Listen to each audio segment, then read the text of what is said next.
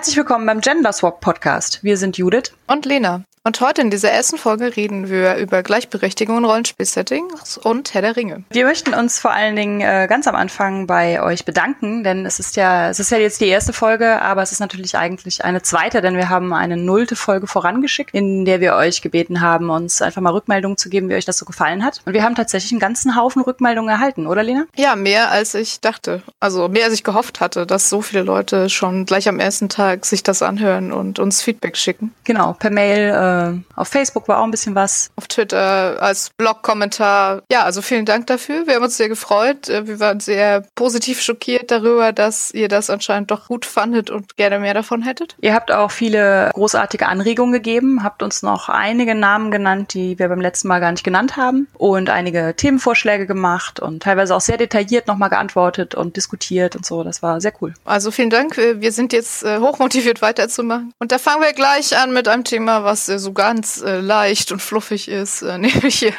nur mit der Frage Rollenspiel-Settings und Gleichberechtigung, Repräsentation und Diversität und wie ist das eigentlich? Was gibt's da alles? Wie sollte es sein? Wie kann man es machen? Wie kann man es besser machen? Wie passt es zusammen, äh, wenn man sagt, man spielt in einem Mittelalter-Setting oder Fantasy-Mittelalter-Setting oder man spielt in einem historischen Setting wie bei Cthulhu oder bei Space 1889 oder auch bei Eis und Dampf? Äh, da kann Judith nachher noch mehr dazu sagen. äh, möchte aber trotzdem nicht, dass alle Charaktere nur Männer heterosexuell weiß sind, weil sie ansonsten so dermaßen von der Welt diskriminiert würden, dass eigentlich gar kein Spieler Spaß dran haben könnte. Wir haben mal ein bisschen in die äh, Systeme so reingeguckt, also gerade an im Prinzip Mittelalter, ans Mittelalter angelehnten Systeme. Äh, da ist natürlich äh, hier in Deutschland das berühmteste ist das schwarze Auge. Im englischsprachigen Raum wäre das natürlich dann D&D, äh, wobei dann die Frage ist, ob D&D 5 tatsächlich noch so viel Mittelalter ist oder so viel historisierend ist. Also ich finde DSA doch deutlich historisierender als D&D. Ja, D&D hat ja, glaube ich, auch gar keinen, also es hat ja mehrere Settings. Oder man kann damit ja mehrere Settings bespielen. Was es äh, in Deutschland natürlich noch gibt, ist halt Splittermond, was ja auch sehr äh, Fantasy-Mittelalter-lastig ist. Ebenso wie äh, Siebte See, was wir uns noch als Beispiel rausgeguckt haben, weil da halt in der zweiten Edition in Änderung zur ersten Edition noch ein bisschen was angepasst wurde, um genau diese Probleme halt äh, zu vermeiden. Ja, dann fangen wir doch vielleicht auch mit DSA an. Was hat ja die Besonderheit, dass es schon immer von Anfang an gesagt hat, Aventurien ist gleichberechtigt. Punkt. Genau, das war eine der Grundsetzungen vor 35 Jahren schon, in den 80ern. Die Frage ist dann halt, was heißt das jetzt genau und wie konsequent wird es umgesetzt? Also letztendlich gibt es ja dann immer einfach auch Regionen, in denen es nicht so ist. Das heißt, wir haben natürlich immer auch die Novadis und die Orks und sowas, bei denen Gleichberechtigung halt auch vor 35 Jahren noch nicht so groß geschrieben wurde und nach wie vor nicht groß geschrieben wird. Aber so da die Kernlande, in denen die meisten Stories bei DSA spielen, sollten ja gleichberechtigt sein. Und was noch vor dem Setting kommt, ist ja dann auch, dass es in den Regeln keine Unterschiede gibt zwischen Männern Männern und Frauen. Im Gegensatz zu äh, Dungeons and Dragons, äh, wo es beim ersten Versuchen, weibliche Charaktere spielbar zu machen, tatsächlich äh, andere Eigenschafts- und Begrenzungen und andere Eigenschaften gab. Also das hat DSA tatsächlich nie gemacht, dass Frauen minus zwei Körpergraf plus zwei Charisma oder so kriegen. Bei DSA wurde ja immer noch die Sonderregel zur Sonderregel, äh, also ab der vierten Edition erfunden und publiziert, aber das tatsächlich äh, hat man nie gemacht. Dafür gab es halt natürlich, der Torwaller hatte mehr Körperkraft und der Nobada hatte mehr Charisma Charisma, ob das jetzt besser ist, kann man sich drüber streiten, aber gut, wir waren ja bei Gleichberechtigung. Da diese, diese Themen ja doch ziemlich viel sind, denke ich, reden wir auch erstmal einfach über Gleichberechtigung zwischen Männern und Frauen und noch nicht so ganz, auch wenn das bei DSA durchaus auch immer schon Thema war, über äh, verschiedene Sexualitäten. Und Spezies, Boni und so. Das ist, glaube ich, eine eigene Folge. ja, also Gleichberechtigung. Äh, es dürfen eigentlich, zumindest jetzt im aktuellen Stand, war auch nicht immer so, also in den großen, reichen Aventuriens dürfen Frauen auch regieren. Ähm, sie dürfen in die Armee, sie dürfen hohe Kirchenämter bekleiden. Also das war irgendwie nie die Frage. Vom Hintergrund her ist das auf jeden Fall festgesetzt und auch in der praktischen Umsetzung. Also das Mittelreich hat eine Kaiserin, Torwald hat eine Hetfrau. Es ist auch also eine Umsetzung durchaus vorhanden. Auch auf Seiten der Bösewichte gibt es da durchaus auch weibliche Pardona zum Beispiel, die Miona von Zorgan. Ähm, also auch auf Bösewichtseite gibt es, äh, sind, sind Frauen in Führungsrollen. Ich überlege gerade bei den so die ganz, was man so in letzter Zeit ganz klassisch kannte, die Heptarchen, das waren ja quasi drei weibliche, wenn man die Skrecho mitzählt. Okay, ja, aber dann äh, stellen wir doch gleich mal die äh, Anschlussfrage. Ist das denn immer total gelungen im Laufe der Zeit? Lena, was sagst du? Ich finde im Großen und Ganzen, wenn man sich übergreifend anguckt, schon. Es gibt natürlich immer mal wieder Ausreißer, wo es dann bestimmte Geschichten gibt, wo einfach alle wichtigen NPCs sind Männer und Frauen halt nur in diesen ganz bestimmten Rollen. Also man kann sich jetzt darüber streiten, ob es bei den äh, Heptarchen jetzt hätte sein müssen, dass die beiden bekanntesten weiblichen Bösewichte halt äh, äh, Hexen sind und alle auch wunderschön und verführerisch und so femme fatale äh, Klischees. Während jetzt bei den männlichen Bösewichten da schon ein bisschen mehr Varianz gibt. Aber ich habe schon das Gefühl, es wurde und wird immer darauf geachtet, dass es nicht nur interessante männliche Meisterfiguren gibt, sondern auch weibliche. Finde ich auch. Äh, gerade in dem Bereich, dass man sich bei DSA als Spieler oder Spielerin halt auch tatsächlich frei darin fühlt, was man sich aussucht. Also ich finde, da hat man nicht ähm, outgame das Gefühl, dass es einem irgendeinen Nachteil bringt oder dass es spielerisch anspruchsvoller ist oder anstrengender ist oder so, sich eine Frau zu bauen als Charakter, als äh, sich einen Mann zu bauen. Ich finde, das ist ihnen schon ganz gut gelungen, dass sie äh, transportieren, dass das gleichwertige Charaktere sind, egal ob es jetzt ein Mann oder eine Frau ist. Es gibt natürlich Ausnahmen. Es gibt zum Beispiel die Amazonen, die natürlich nur Frauen sind und dann, was weiß ich, bei den Novadis ist es natürlich schwieriger, irgendwie einen weiblichen Krieger zu spielen. Wenn man allgemein einen Charakter sich aussucht, dann äh, ist man schon sehr frei darin, was man sich aussucht. Ich kann mich auch noch dran erinnern, dass ähm,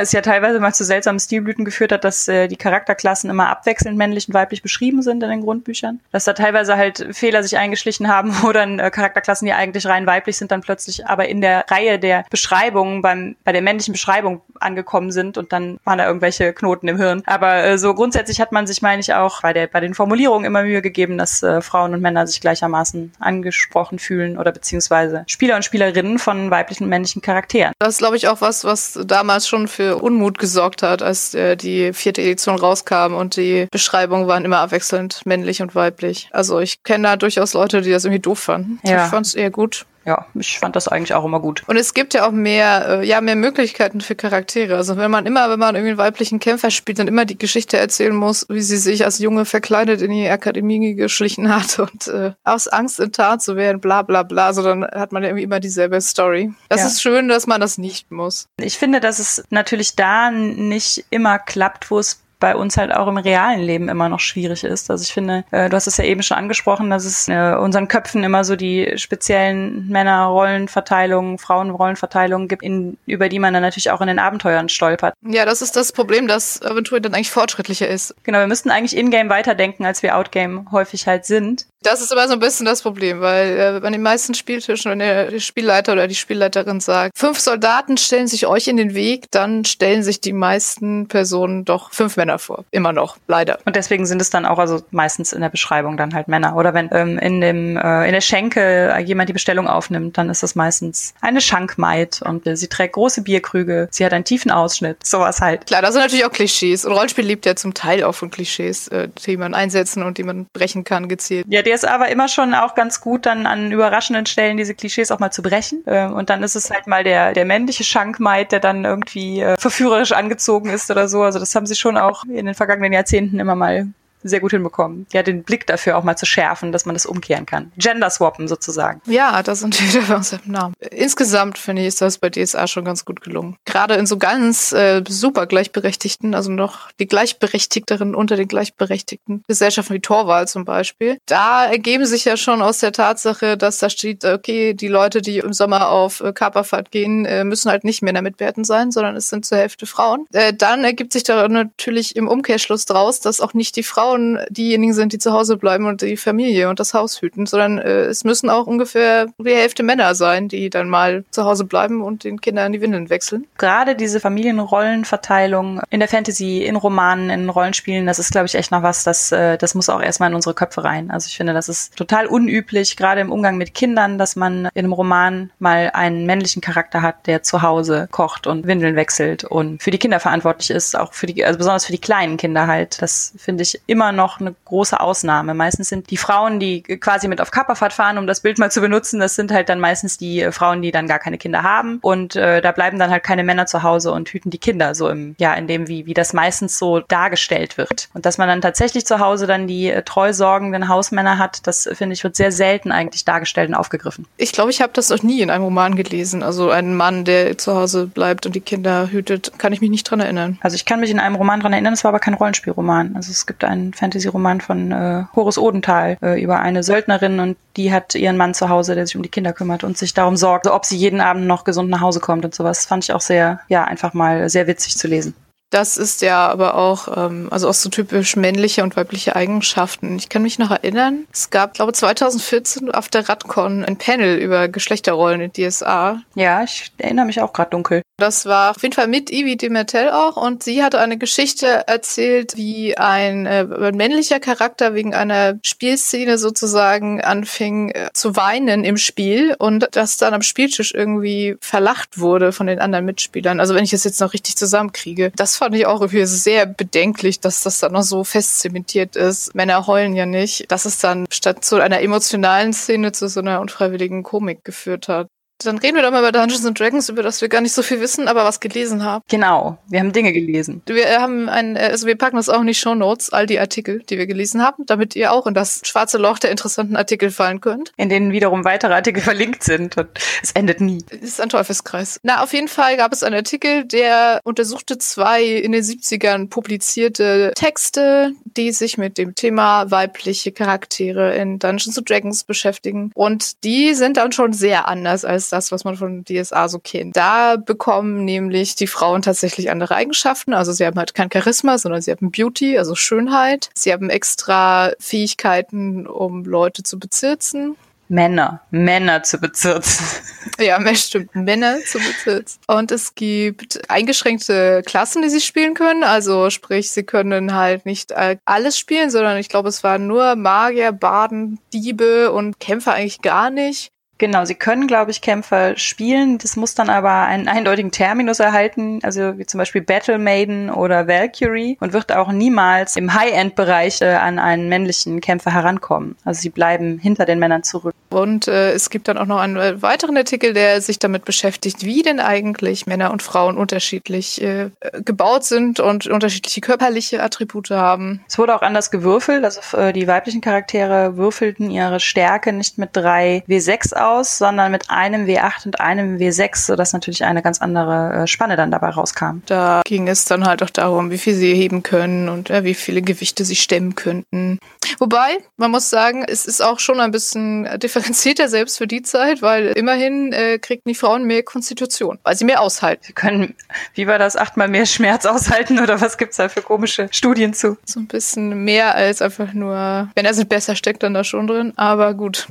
Wir reden hier grundsätzlich so über die 70er, also so grob zehn Jahre bevor äh, die erste Version vom Schwarzen Auge das Licht der Welt erblickte. Und Gary Gygax, der ja der Erfinder von Dungeons and Dragons äh, war, mit anderen zusammen, schätzte, dass ungefähr zehn Prozent der Spieler weiblich waren. Ich glaube, ganz am Anfang hat er äh, gedacht, dass einfach äh, nicht wirklich äh, weibliche Charaktere erforderlich sind, weil es halt kaum weibliche Spieler gibt. Nachher hat er dann wohl eingesehen, dass es doch äh, eine weibliche Zielgruppe gibt. Äh, in seinen Testrunden spielte auch, soweit ich weiß, eine Frau mit. Und äh, letztendlich gibt es aber eine, eine Studie aus ähm, Geschichten, die bei ja, diesen Kurzgeschichtensammlungen, die es ja in Amerika gibt, die so jährlich erscheinen, eingereicht wurden. Und äh, es nahmen natürlich die Geschichten zu, bei denen klar ein die, die Liebezug erkennbar war. Und ähm, da war dann ersichtlich, dass offenbar doch sehr viel mehr Frauen wussten, was die ist und darüber schrieben oder da irgendwie dran teil hatten, als man ursprünglich so in den Statistiken erfasst hat. Statistiken sind da ganz interessant. Das war auch ein Artikel, nämlich The First Female Gamers.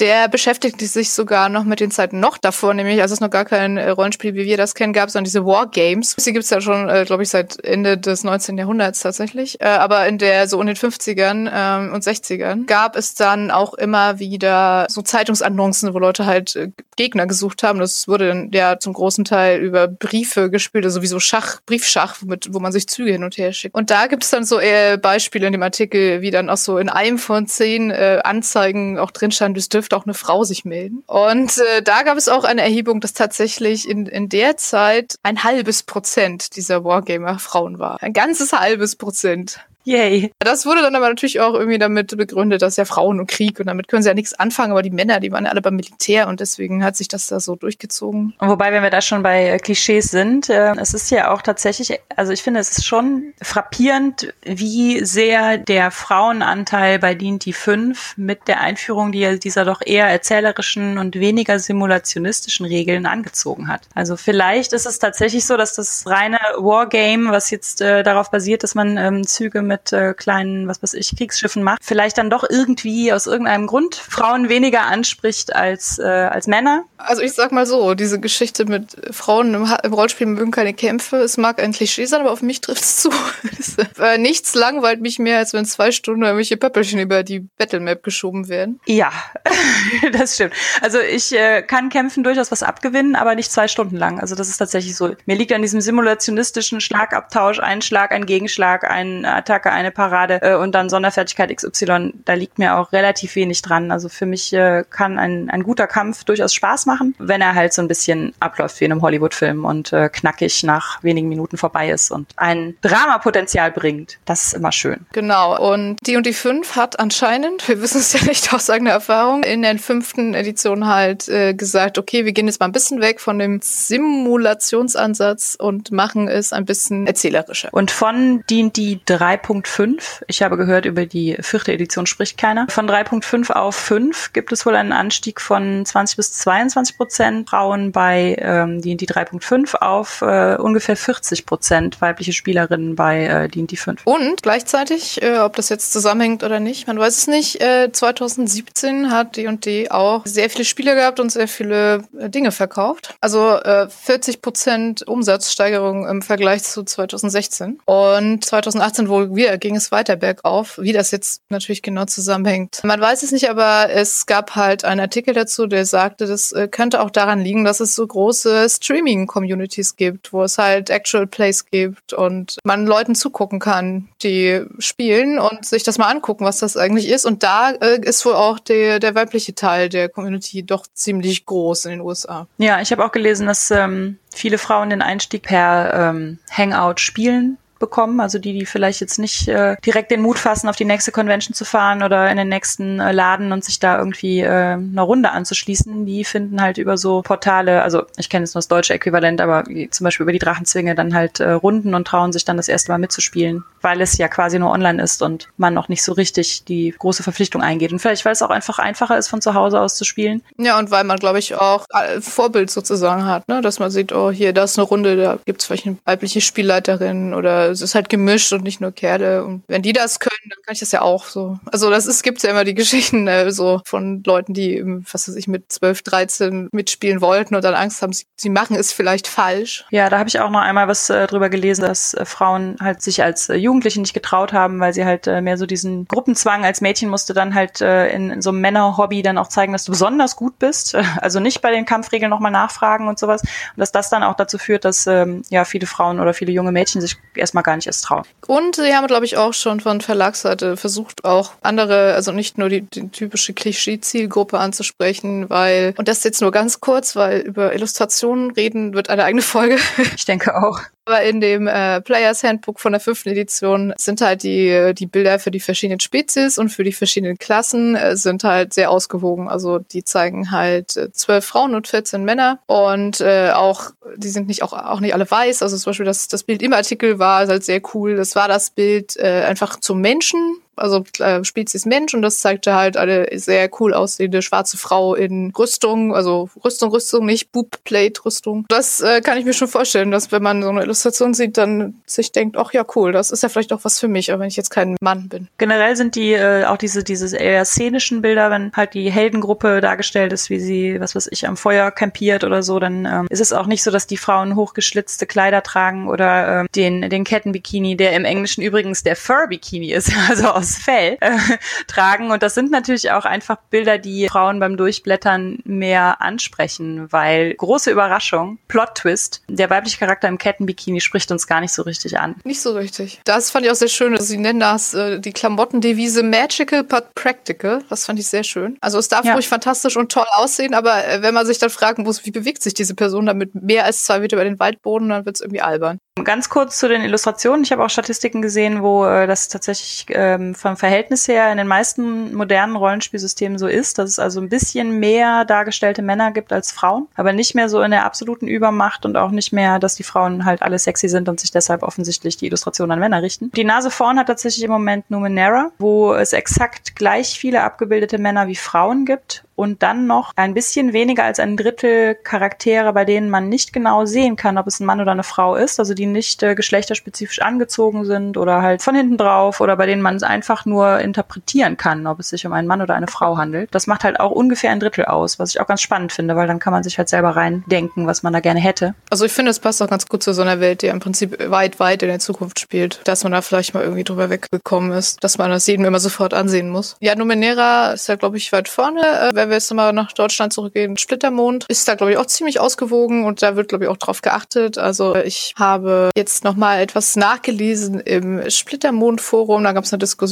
zum Thema, gibt es in Lorakis eigentlich Diskriminierung, gibt es Homophobie und so weiter. Und da wurde dann eigentlich ganz klar gesagt, nee, wollen wir nicht. Also das, das wollen wir da nicht reinbringen. Da wird keiner schief angeguckt, äh, wenn er als Mann mit Männern schläft. Und da gibt's auch nicht so diese totale Herabschauen von einer Spezies auf die andere. Was sich, glaube ich, in Lorakis auch, wenn ich es richtig im Kopf habe, daraus ergibt, dass ja alle Spezies auf Lorakis ursprünglich mal von diesen Drachlingen unterjocht wurden und so alle als Sklaven mehr oder weniger gehalten. Und nachdem man sich davon befreit hatte, war dann einfach dieser Zusammenhalt immer noch da. Das ist auch so ein Gedanke, wo, äh, über den ich immer schon mal nachdenke, dass ähm, ich finde, nicht jedes System muss gleichberechtigt sein, damit ich Spaß daran habe, das zu spielen. Also ein Ungleichgewicht zwischen verschiedenen, also zwischen Männern und Frauen oder auch zwischen verschiedenen ähm, Fantasy-Rassen, die unterschiedlich behandelt werden, ist ja auch ein, ähm, ein Drama-Element. Es gibt Konfliktpotenzial und die wiederum bieten ja äh, Hooks, um da die Story dran aufzuhängen. Deswegen möchte ich gar nicht so pauschal sagen, alles sollte immer gleichberechtigt sein. Aber ich finde es interessant, wenn man auch ein Ungleichgewicht oder ein Dramapotenzial einfach auch mal aus was anderem zieht, als aus dem Ungleichgewicht zwischen Männern und Frauen. Also zum Beispiel, wenn man halt sowas sagt wie, äh, sie sind alle mal äh, von Drachlingen unterjocht worden und deswegen gibt es noch eine sowohl alte Solidarität als auch alten Hass oder kulturelle Mechanismen, die irgendwie noch äh, in den Leuten stecken, dann ist das auch ein interessantes Element, um halt so eine Ungleichheit in eine Welt zu bringen, ohne dass es halt immer wieder dasselbe ist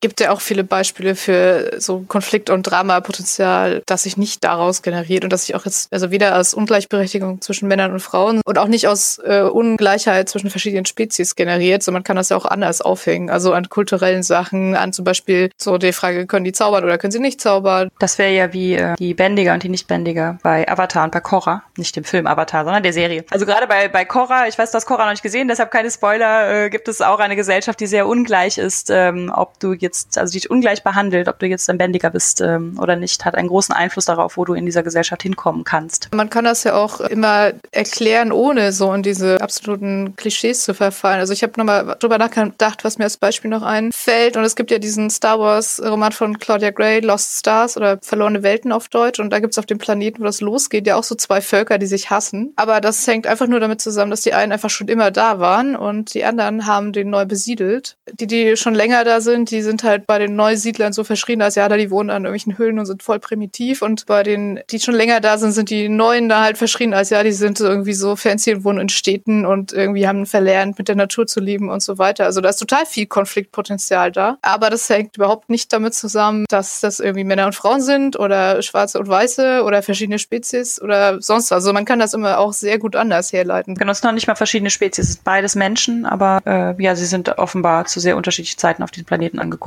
Und und äh, ich finde halt so Ungleichbehandlung und Sexismus, Rassismus und so weiter kann ja auch immer sehr gut sein, um sehr viele Motivationen für Abenteueraufhänger und äh, Motivationen der Spielercharaktere reinzubringen. Es sollte halt nur nicht so weit gehen, dass man einfach die Auswahl der Spielercharaktere extrem einschränkt. Also beispielsweise ähm, Tarun, das äh, DSA-Setting, die Welt ist ja unglaublich furchtbar. Also die ist ja eigentlich dazu da, dass da so ursprünglich war es ja dafür gedacht, dass da die Aventurier landen und sagen so, jetzt räumen wir hier mal auf, so geht das nicht. das äh, war ja damals, als die erste Version davon rauskam, so ein bisschen das Ziel, wurde dann aber nie weitergeschrieben. Und da, die Gesellschaft ist so eine Kassengesellschaft, sie ist unglaublich sexistisch, sie ist unglaublich patriarchisch und äh, man möchte eigentlich, glaube ich, wenn man so aus, aus Aventurien kommt, vor allem da total gegen auf, sich auflehnen. Aber auch da haben sie in der Neuauflage darauf geachtet, dass es zumindest in einigen von diesen äh, Archipelen und Inselreichen so ein bisschen Varianz gibt. Also es gibt dann schon die Insel Insel, da dürfen Frauen auch kämpfen. Und es gibt schon äh, die Gegend, da sind Frauen irgendwie hoch angesehen und haben was zu sagen. Da kann man schon was machen. Genau, ich finde auch, ähm, es ist ja auch ein bisschen die Frage, möchte ich das gerne spielen? Also ist das eine Setting oder ist das eine Aufgabenstellung, die äh, ich für meinen Charakter interessant finde? Also möchte ich in einem System spielen, in dem ganz krasses Ungleichgewicht herrscht, weil ich das gerne als Thema nehmen möchte? Oder habe ich da einfach jetzt im Moment, also ich, äh, was weiß ich, spiele, um mal den Kopf frei zu kriegen und ähm, jetzt mich noch mehr mit Rassismus oder Sexismus zu beschäftigen, habe ich jetzt überhaupt keinen Bock drauf und deswegen ähm, möchte ich was spielen, wo das das einfach nicht gibt. Das ist ja, sind ja beides legitime Gedanken. Also ich kann ja ähm, im Rollenspiel sowohl sagen, wow, ich habe ähm, total Freude dran, mich in einem System aufzuhalten, das ähm, total unterdrückerisch ist, aber in diesem System etwas zu verändern. Das ist das, was äh, ja, wo ich meine Stories dran aufhänge oder was äh, mein Charakter gerne äh, ja einfach schaffen soll. Also wo ich nachher darauf zurückblicke und denke, wow, das war eine tolle Story, da haben wir echt was verändert. Deswegen finde ich, es hat beides total seine Berechtigung. Also bei Tarun kann ich mir das auch gut vorstellen, dass man äh, äh da halt natürlich auch äh, viel Spaß mit haben kann. Also man kann da das auch, äh, glaube ich, äh, so machen, dass es ja abschreckend wirkt. Also ich äh, kann jetzt nochmal die Geschichte erzählen, wie ich damals vor vielen Jahren auf der Nordcon eine Runde Rakshasa spielt, also das Riesland-Setting von DSA. Es ist ja so Sword and Sorcery Conan-mäßig. Ich finde, das ist eigentlich auch sehr cool als Fanprojekt und ich finde das klasse, was die da gemacht haben und wie viel Arbeit sie da reingesteckt haben. Und ich glaube, es kam auch in der Runde krasser rüber, als es nachher gemeint war, aber da, da war diese Einführungsrunde und da wurde mir dann äh, so mehr oder weniger gesagt, ja, also Frauen in Rakshasa, die sind entweder so die axtschwingende Barbarin oder die Damsel in Distress oder die Femme Fatale. Und mehr Rollen gibt's nicht. Hm, na gut, bisschen langweilig. Ja, und das war dann so ein bisschen, also zumal die, die, äh, die Archetypen, die man spielen konnte, die, die gingen da schon von weg. Also das, das war dann schon irgendwie gar nicht mehr so schlimm. Und äh, hinterher habe ich darüber dann ja, das war so mein, ich glaube, das war mein erster Artikel für Nandoyon, den ich geschrieben habe. Und da habe ich mich dann gleich einen Absatz lang darüber ausgelassen, dass sie dann irgendwie weibliche Charaktere auch gleich verbieten können, wenn das irgendwie so eingeschränkt ist. Das haben wir ja auch als ähm, E-Mail-Rückmeldung zur nullten Folge bekommen, dass äh, eine äh, Spielerin auch aufgehört hat, zum Beispiel das Game of Thrones Rollenspiel zu spielen, weil es da halt auch, ja, ihrer Meinung nach, äh, ich weiß nämlich nicht, ich habe es auch noch nie gespielt, also ich bin mir da jetzt nicht ganz sicher, wie die, wie die Setzung ist, aber es wurde ihr zumindest so vermittelt, dass sie entweder halt quasi Brienne of Tarth spielt oder halt Sansa. also die eher die Damsel in Distress. Und äh, dass sie deswegen kein Interesse mehr an dem Setting hatte, weil ihr da der Facettenreichtum fehlte. Oder halt die Äußerung, äh, Kusulu, äh, zu der Zeit waren Frauen halt Hausfrauen, also äh, spiel halt einen Mann, wenn du was Interessantes spielen willst. Da können wir dann nochmal zurückkommen auf diesen anderen Artikel, den wir auch gelesen haben, den wir auch verlinken werden, We Have Always Fought, wo drin steht im Prinzip, dass man eigentlich in jeder historischen Epoche, wenn man denn lange genug sucht und wenn man dann hinguckt, eigentlich immer Frauen und Minderheiten findet, die da auch was zu sagen haben, die da auch was bewegt haben, die da auch da waren. Aber viel davon halt in der Geschichtsschreibung nicht auftaucht oder umgedeutet wurde. Zum Beispiel hat man ja lange gedacht, all die Wikingergräber, die man aufgemacht hat mit Schwert und Axt und Schild, das waren immer Männer, die da begraben lagen, weil man noch nicht die Möglichkeit hatte, mittels DNA-Analyse es zu untersuchen. Und jetzt ist es soweit und man stellt fest, oh, da waren ganz schön viele Frauen dabei. Oder auch einfach, wo Historiker das im Kontext ihrer Zeit umdeuten. Cameron Hurley hat noch eine ganze andere Reihe ähm, Essays geschrieben und da geht es auch darum, dass zum Beispiel dieses Ideal der Kernfamilie, also dieses klassische Vater, Mutter, Kind-Ding, dass das ja erst relativ spät entstanden ist, also quasi nach dem Mittelalter, dass wir aber heute immer alle mit diesem Vater, Mutter, Kind-Mindset alle Gesellschaften, die vorangegangen sind, interpretieren. Das heißt, auch Historiker, auch teilweise aus unserer Zeit, wenn die irgendwie zwei Gräber finden und da liegen nebeneinander zwei Männer drin, dann denken die sich was weiß ich was aus, damit das keine zwei homosexuellen Männer sind, sondern das waren sicherlich Brüder oder Waffenbrüder oder irgendwie sowas. Und ja, vielleicht waren es einfach zwei homosexuelle Männer. Ich meine, wie hoch ist die Wahrscheinlichkeit, dass das so war? Das ist sehr hoch, würde ich sagen. Letztendlich glaube ich, auch wenn man ein historisches Setting spielt, was jetzt nicht alternative Historie ist, da kann man ja sowieso noch ein bisschen abweichen, aber auch wenn man sagt, wir spielen jetzt in den 20ern, ich glaube, man kann immer die Möglichkeit finden, auch Charaktere zu ermöglichen, die nicht weiß, männlich, hetero sind, ohne dass sie die ganze Zeit gedisst werden. Ich habe auch eine Freundin gefragt, die äh, Cthulhu auch gespielt hat, also diese historische Variante von Cthulhu. Sie meinte, bei ihnen hat das der Spielleiter halt einfach gar nicht so in Worte gefasst, so nach dem Motto, die Frauen waren halt alle Hausfrauen. Das heißt, sie meinte, sie hat einen weiblichen Charakter gespielt, das war überhaupt kein Thema. Und dieser weibliche Charakter ist auch nicht jetzt irgendwie großartig, also es ist nicht viel thematisiert worden. Das heißt, ich denke, es kommt noch ein bisschen drauf an, A, steht das tatsächlich so in dem Regelwerk drin, dass Frauen da quasi keine Rollen haben. Wie du schon eben meintest, ist es dir bei äh, Rakshasa so gesagt worden, aber es war eigentlich noch nicht mal in den Archetypen so umgesetzt. Andererseits ist es halt die persönliche Sache des Spielleiters, wie der das jetzt gerade rüberbringt und ob der da jetzt vielleicht irgendwie selber irgendwelche Vorbehalte hat, also des Spielleiters oder der Spielleiterin. Und äh, ich finde halt, egal welches Setting du hast, ob das jetzt altes Rom ist, ob das jetzt äh, Napoleon oder äh, ja Mittelalter Wikingerzeit. Du kannst, wenn du das gerne möchtest, überall Frauen und auch anderen äh, im Rollenspiel eher marginalisierteren Gruppen Platz einräumen. Das ist überhaupt kein Problem. Das geht. Wir haben alle Fantasie. Schwierig wird es dann halt teilweise, wenn man das wirklich so Nachteile drinstehen. Also bei Space 1880 zum Beispiel, wenn eine Frau spielt, die haben dann wirklich alle ähm, Nachteile. Ich glaube, unterprivilegiert nennt sich das äh, drinsteht. Das heißt zwar nur, dass man quasi einen Schicksalspunkt bekommt, wenn dieser Nachteil halt irgendwie im Spiel eingebracht wird und ausgespielt wird. Es heißt, man kann es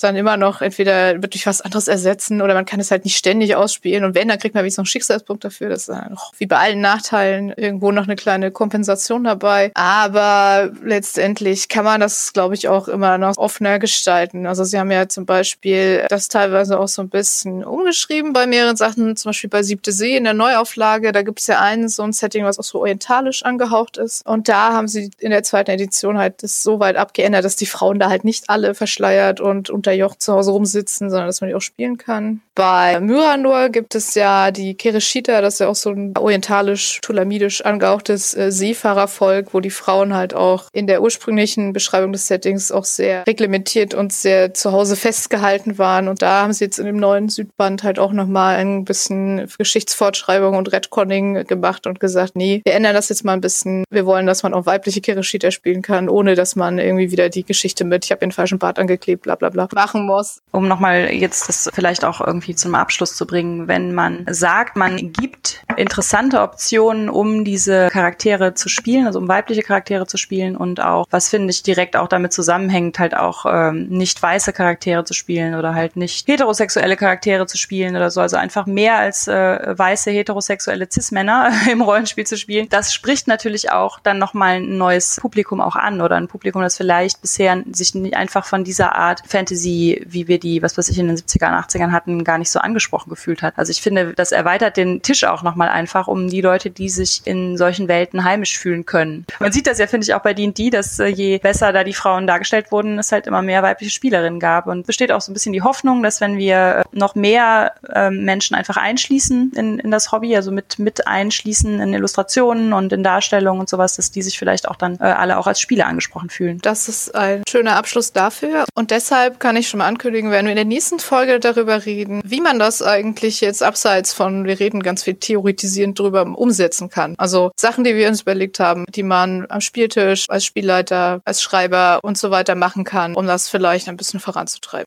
Okay, dann machen wir doch jetzt weiter mit dem Herr der Ringe. Wir haben die Überschrift genannt, also wir haben ja äh, wilde Notizen und da haben wir es genannt Herr der Ringe und die White Dudes.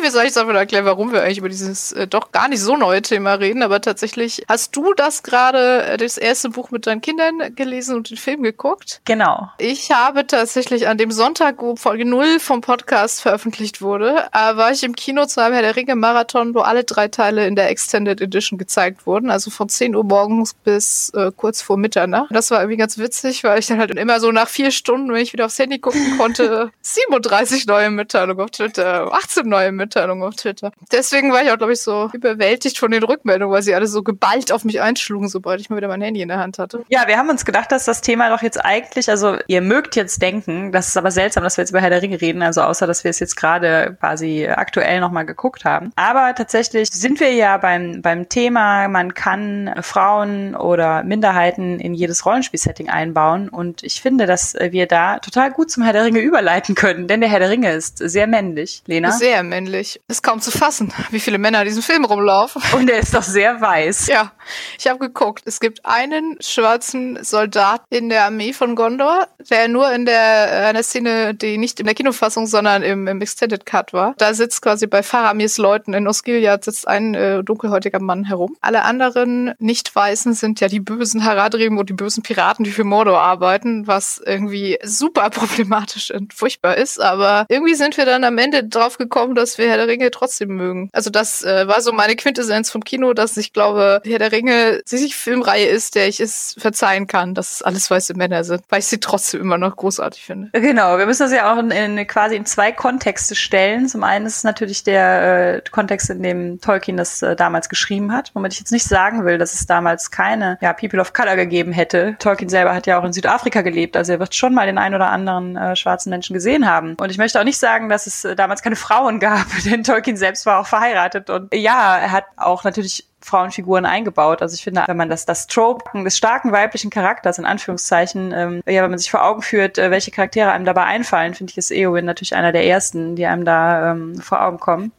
Und Eowyn ist, glaube ich, auch das Vorbild gewesen für unglaublich viele andere weibliche Charaktere. Also ich meine, für seine Zeit war das ja schon sehr fortschrittlich, dass es überhaupt diese Figur gibt, die dann am Ende mit Schwert und Schild die Schlacht reiten darf. Ja, da muss man, glaube ich, auch einfach sagen, Tolkien hat sich da selbst beim Schreiben nicht so wirklich viele Gedanken drüber gemacht, dass alle Leute weiß sind. Ich weiß, dass er in späteren Jahren das durchaus selbst reflektiert als problematisch empfunden hat, dass er die Orks als schwärzlich beschrieben hat und dass quasi die Ostlichen Ostlinge die Bösen sind, also alles, was äh, quasi von Großbritannien aus irgendwo anders liegt äh, als im Westen, wurde ja so ein bisschen äh, in diese, diese Armeen von Mordor eingereiht. Und ähm, ich weiß, dass er damit durchaus äh, sich später noch auseinandergesetzt hat und gesagt hat, er würde das anders machen, wenn er es nochmal anders machen könnte. Und der andere Kontext, den wir sicherlich auch noch mit da reinnehmen müssen, ist ja, dass auch die Verfilmung jetzt schon, ja, wie alt ist? 18 oder 17 Jahre? Also 2001 bis 2003 sind die Filme äh, immer jedes Jahr im Dezember erschienen. Also 15 Jahre ist der neueste. Wobei die wurden ja alle gleichzeitig gedreht. Ne? Also das, äh, ich glaube, man kann sagen, die sind alle 18 Jahre alt, weil sie wurden ja alle auf einmal gedreht. Waren ja mit Philippa Boyens und Fran Walsh auch Frauen beteiligt, also auch in hohen Positionen. Und es wurde ja noch ein weiterer Charakter mit größerer Rolle, ein weiblicher Charakter mit größerer Rolle in den Film eingebaut oder ähm, oder ihre Rolle im Film verstärkt, nämlich der von Arwen. Trotzdem kann man natürlich überlegen, ob man ähm, also den Gedanken, den ich eigentlich ganz spannend finde, auch in Bezug auf eine vielleicht zukünftige Ringe Serie, wäre zum Beispiel, es gibt ja diese verschiedenen Elbenstämme, manche sind nie aus Mittelerde weggekommen, andere sind wieder, waren einmal im Westen und sind jetzt wieder da. Ich fände es zum Beispiel auch mal interessant, darüber nachzudenken, ob äh, die vielleicht dann nicht alle weiß sind, also ob die sich daran unterscheiden, dass sie halt unterschiedlich aussehen auch, also unterschiedliche irdische Kulturen haben. Ich fände zum Beispiel einen Elbenstamm, der äh, asiatisch aussieht oder so, fände ich mal eine total gute Idee. vielleicht will äh, Amazon mich einstellen. Nein.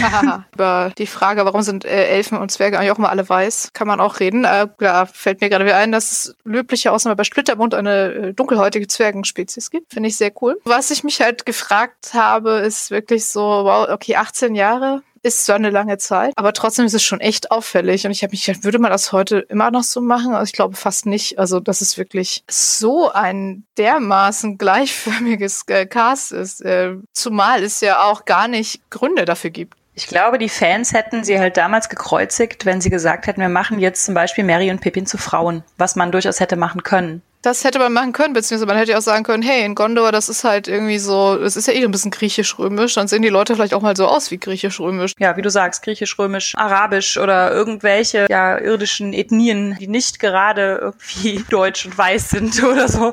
Also deutsch sind sie ja nicht, aber es ist ja immer alles irgendwie britisch oder, oder deutsch oder französisch angehaucht, so ein bisschen. Aber also, was du sagst, die Fans hätten da aufgeschrien, also es gab ja tatsächlich, glaube ich, eine Überlegung, dass Arwen auch in der Schlacht von Helms Klamm auftaucht. Ich meine mich da auch dran zu erinnern, dass ich das mal gelesen habe. Es gab sogar äh, Fotos da vom, vom Dreh, wo man sie halt sieht und da gab es so einen dermaßen großen äh, Shitstorm, dass sie das wieder rausretuschiert haben, wenn ich mich recht erinnere. Und ich kann mich erinnern, dass ich das damals auch doof fand. Ich dachte, was soll das denn? Die gehört ja der Geschichte gar nicht hin. Und warum sind überhaupt Elben? War im Buch auch schon anders? Geht doch nicht. Da denke ich mir inzwischen heute so, ja, klar hätte man das machen können. Warum eigentlich nicht? Es ist generell so die Frage, wie, wie werketreu man sowas äh, heute noch verfilmen sollte. Also ich meine, geht ja da auch darum, ob man nochmal wieder immer die alten Bilder äh, wieder reproduzieren will, nämlich die des mitteleuropäischen weißen Helden oder ob da vielleicht auch mal andere, äh, andere Bilder halt einfach produziert werden sollen, damit sich halt mehr Leute damit identifizieren können. Und da wäre es vielleicht gar nicht schlecht gewesen. Ich meine, wenn man so eine große Änderung machen kann, wie die Elben kommen mal eben in Helms Klamm helfen oder all diese dummen, also ich liebe die Filme auch sehr, aber es gibt ja nun auch wirklich dumme Plot-Twists da drin, wie dieses Aragorn fällt mit einem Wolf in einen Fluss und treibt da drin rum und wir sollen was denken, er wäre tot. Ja, das habe ich auch mich sehr gefürchtet, dass er nicht wiederkommt. Äh, nein, äh, Quatsch. Gut, da der dann wieder Träume von Arwen und der Frauen-Content im Film hat sich erhöht. Äh, da habe ich mich halt auch gefragt, wenn man solche Sachen halt noch irgendwie einbauen kann, dann kann man sich auch noch um andere Sachen kümmern, plotmäßig, die plotmäßig mehr Sinn ergeben wird. Ja, und wenn man, äh, wenn Legolas irgendwie aus dem Olifanten den Rüssel runtersurft und ich das glauben soll, dann kann ich ja vielleicht auch glauben, dass die Soldaten von Gondor nicht alle weiß sind. Also, das ist so das eine. Man würde es heute vielleicht anders machen. Sie machen jetzt diese Amazon-Serie und haben sich die Rechte an allem von Tolkien gekauft, um dann Aragorns Jugendjahre zu verfilmen. Und ich weiß gar nicht, wie ich sagen soll, wie dumm ich das finde, aber egal. Ich habe schon wieder Solo-Flashbacks. Ja, ich bin gespannt, ob sie das dann da anders machen. Oder werden ja sicherlich auch die ganzen Waldläufer vorkommen und da könnte man ja durchaus ein etwas diverseres Casting machen. Ich bin gespannt, ob es getan wird. Aber was ich halt auffand, was mir total aufgefallen ist, die heulen alle die ganze Zeit im Film. Sie liegen sich alle in den Armen. Sie sind unglaublich emotional. Sie sind so, also wirklich, das fand ich dann wieder ganz gut, weil ich hatte es nicht mehr so im Kopf, dass das so, so präsent ist. Und so diese tiefe Freundschaft und Verbundenheit und, und Brüderlichkeit zwischen den Protagonisten, die ist einfach so groß und ist auch so schön zu sehen, dass sie so total emotional miteinander umgehen. Das ist da wieder so die andere Seite. Ja, in Bezug auf Emotionalität hat man halt immer noch dieses äh, ein richtiger Junge weint doch nicht äh, Trope im Kopf, was äh, vielleicht auch einfach viele in ihrer Kindheit noch zu hören bekommen haben. Sowohl von Vätern als auch von Müttern oder wohlmeinenden Lehrerinnen und Lehrern. Und das war bei Tolkien eigentlich immer schon so, dass die Männer sehr emotional sind und sehr auch nah am Wasser gebaut und sich gegenseitig häufig küssen und äh, die Hände halten und ja, sowas halt alles. Und ich weiß das noch, dass ich mich gefragt habe, wie sie das im Film umsetzen und ich, dass ich überrascht war. Also gerade bei Boromirs Sterbeszene, wo Aragorn so äh, vor ihm kniet und die Hände hält und ihn dann auf die Stirn küsst, dass ich total überrascht war, dass man das im Kino tatsächlich so umgesetzt hat. Oder Frodo und Sam, die, also die ja da zusammen durch die Hölle gehen sozusagen. Und ich meine, da spielt natürlich auch Tolkiens Kriegserfahrung mit rein. Da kommt das sicherlich her. Aber ich fand schon, äh, ich hatte die Filme eine Weile nicht gesehen vorher, so, so, was nicht, fünf Jahre vielleicht. Ich fand es schon interessant, wie es einerseits das sehr gleichförmiges äh, Cast ist und man denkt, okay. Noch ein bärtiger Herr. Vor allem auch, wie sehr mir das irgendwie jetzt, also ich habe die Filme alle so oft gesehen, also ich habe, glaube ich, Teil 1 alle zehnmal im Kino gesehen ähm, und ich auch hinterher immer wieder die DVDs geguckt. Aber wie ist es mir jetzt zum ersten Mal aufgefallen, wie männlich und weiß diese Filme eigentlich sind. Was aber natürlich ein gutes Zeichen ist, dass uns das jetzt auffällt und dass uns das vor 18 Jahren noch nicht aufgefallen ist, weil das natürlich auch daran liegt, dass wir im Moment ja mit anderen Bildern in den Medien ähm, zu tun haben, also mit anderen Stereotypen. Und wenn man das D&D-Handbuch aufschlägt, ist das Bild von einem Menschen halt das von einer schwarzen Frau. Das prägt natürlich auch uns als weiße Frauen im Prinzip positiv, sodass uns das äh, jetzt auffällt. Und vor 18 Jahren hatten wir das halt noch nicht so als äh, überhaupt, dass das eine Option wäre, was weiß ich, einen äh, schwarzen oder asiatischen Elbenstamm einzubauen. Das ist dann ganz schön zu sehen, dass es doch langsam aber stetig mal vorangeht in der Welt. Trotz äh, all, wie Filme sind immer noch großartig und ja, toll. Stimmt. Und wenn ich irgendwann nicht mehr wie ein kleines Kind heule, wenn die Reiter von Rohan kommen, dann kann man mich auch begraben einfach. Oder die Feuer entzündet werden auf den Berg. Das als kurzer Exkurs zum Herr der Ringe passte, fand ich ganz gut zum Thema historische und äh, Fantasy-Settings.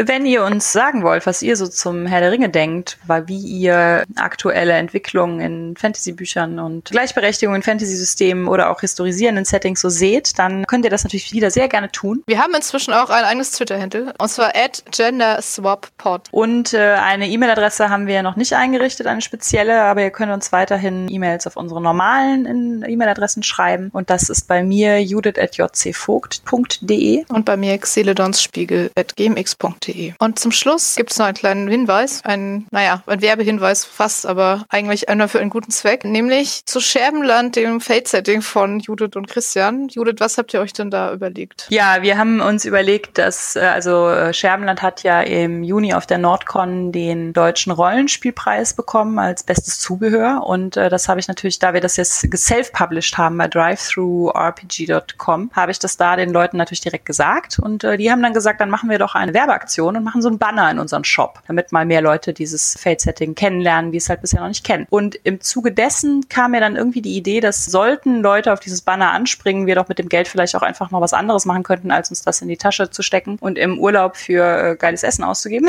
und äh, deswegen ähm, haben wir jetzt zusammen überlegt, also Christian und ich, dass wir alles, was seit, äh, seit Anfang Juni, also seit dem Rollenspielpreis rumgekommen ist, bis Ende August werden wir an Ärzte ohne Grenzen spenden und zwar für die Flüchtlingshilfe im, im Mittelmeer und in Libyen. Solltet ihr Interesse haben, euch ein Fade-Setting zuzulegen auf Deutsch, Englisch, PDF oder als Print, könnt ihr Scherbenland auf drivethroughrpg.com euch zulegen und alles, was dann als Einnahme bei uns ankommt, äh, geht dann weiter an Ärzte ohne Grenzen. Also die Idee finde ich total super. Ich hoffe, vielleicht der ein oder die andere von euch, die es noch nicht besitzt, guckt sich das mal an. Teilt die Aktionen doch auch gerne nochmal auf Twitter, Facebook oder analog so im echten Leben an eure Freunde. Bis Ende August geht das noch weiter und es ist auch schon einiges zusammengekommen, aber es kann ja gerne noch ein bisschen mehr werden für einen guten Zweck. Ja, falls ihr noch mehr Informationen dazu haben wollt, könnt ihr die auf scherbenland.de finden. Danke schon mal an alle, die da mitgemacht haben bei der Aktion. Danke. Und danke an euch alle ans Zuhören. Das war unsere erste Folge, unsere erste reguläre Folge. Hurra! Hurra! Wir haben noch nicht so richtig den Sendeplan mit alle zwei Wochen sonntags, mittwochs, alle drei Monate, wenn Vollmond ist und so, aber das werden wir alles noch herausfinden. Und im Zuge der Dinge wie eigene Website und so weiter dann natürlich auch unter das Volk bringen. Fürs Erste findet ihr, wie gesagt, at genderswappod auf Twitter alle Informationen und es gibt auch zwei RSS-Feeds inzwischen, einmal über Soundcloud und einmal über Judiths Blog. Die packen wir auch in die Show Notes und darüber könnt ihr uns dann folgen und die weiteren Folgen direkt in eure Podcast-App laden. Den Folgen folgen, sozusagen. Ja, folgt den Folgen. Das war's für uns. Wir sagen Tschüss und danke fürs Zuhören und hoffentlich bis zum nächsten Mal. Bis bald.